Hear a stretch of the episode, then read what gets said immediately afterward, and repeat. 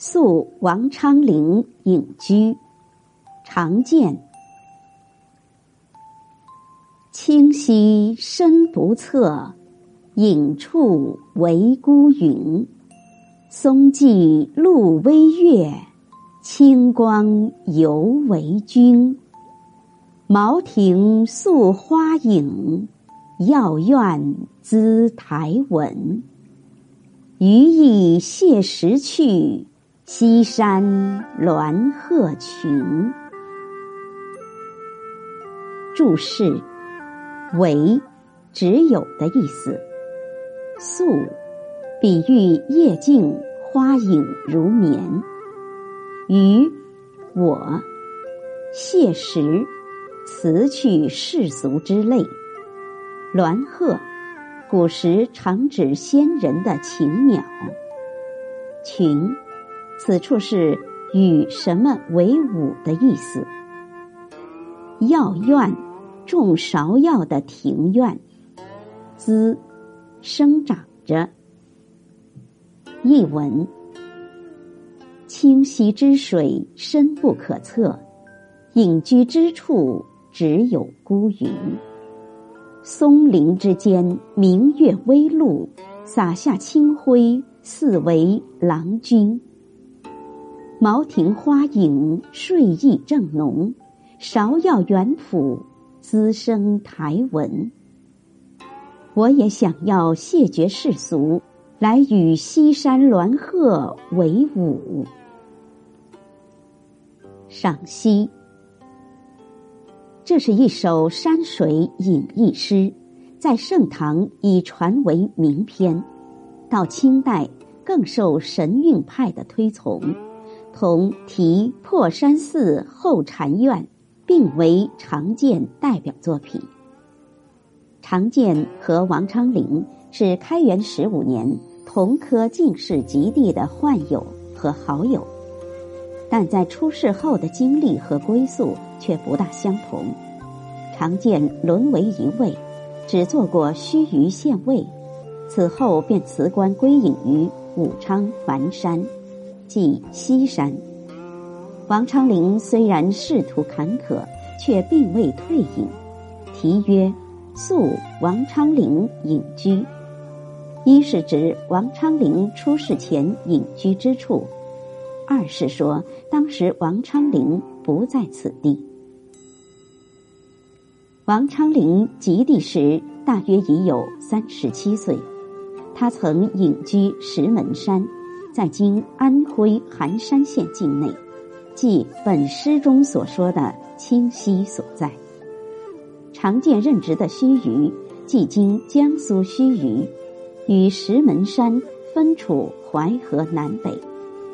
常见辞官西返武昌樊山，大概渡淮河绕道不远，就近到石门山一游，并在王昌龄隐居处住了一夜。首联：清溪深不测，隐处为孤云。写王昌龄隐居所在。深不测又作深不及，并非是指水的深度，而是说清溪水流入石门山深处，不见尽头。王昌龄隐居处便在清溪水流入的石门山上。望去只会看见一片白云。齐梁隐士山中宰相陶弘景对齐高帝说：“山中何所有？岭上多白云，只可自一跃，不堪持赠君。”因而山中白云便言为隐者居处的标志，清高风度的象征。但陶景洪是著名阔隐士，白云多，王昌龄却贫穷，云也孤，而更见出清高。清人徐增曾说：“唯见孤云，是昌龄不在，并觉其孤也。”这样理解也具有情趣。中间两联。松际露微月，清光犹为君。茅亭宿花影，药院姿台稳。记写夜宿王昌龄隐居处所见所感。王昌龄住处清平优雅，一座孤零零的茅屋，即所谓茅亭。屋前有松树，屋边种花，院里芍药，见出他的为人和情趣，顿世而爱生活。常见夜宿此地，举头望见松树梢头，明月升起，清光照来，格外有情。而无心可猜。想来明月不知今夜主人不在，换了客人，依然多情来伴，故云犹为君。君此处指王昌龄，既暗示王昌龄不在，更表现隐逸生活的清高情趣。夜宿茅屋是孤独的。而抬眼望见窗外屋边有花影映来，也别具情意。到院里散步，看见王昌龄种养的药草长得奇好，因为久无人来，路面长出青苔，所以茂盛的药草却滋养了青苔。此处暗示主人不在已久。更在描写隐逸情趣的同时，流露出一种惋惜和期待的情味，表现得含蓄微妙。末联：余意谢时去，西山鸾鹤群。此处写自己的归志。鸾鹤群，用江烟登庐山香炉峰。此处聚鸾鹤。往来敬仙灵一语，表示将与鸾鹤仙灵为侣，隐逸终生。此处用了一个“逸”字，很妙。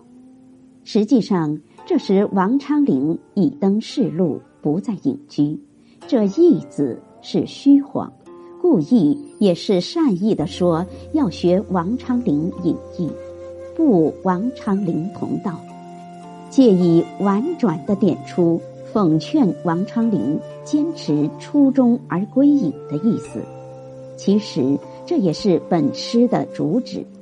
题曰“宿王昌龄隐居”，旨在招王昌龄归隐。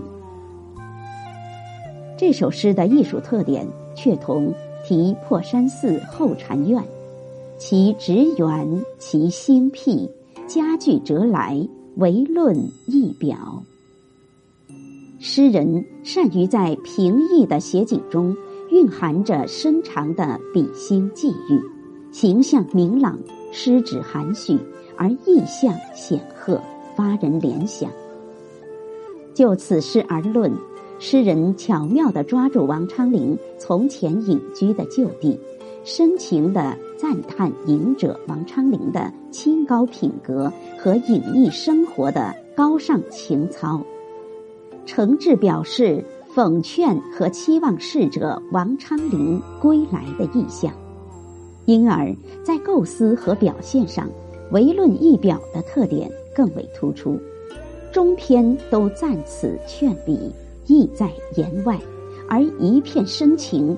又都借景物表达，使王昌龄隐居处的无情景物都充满对王昌龄的深情，愿王昌龄归来。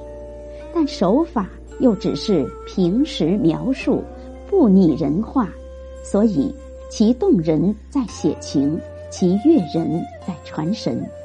艺术风格确实近王孟一派。宿王昌龄隐居，常见。清溪深不测，影处唯孤云。松际露微月，清光犹为君。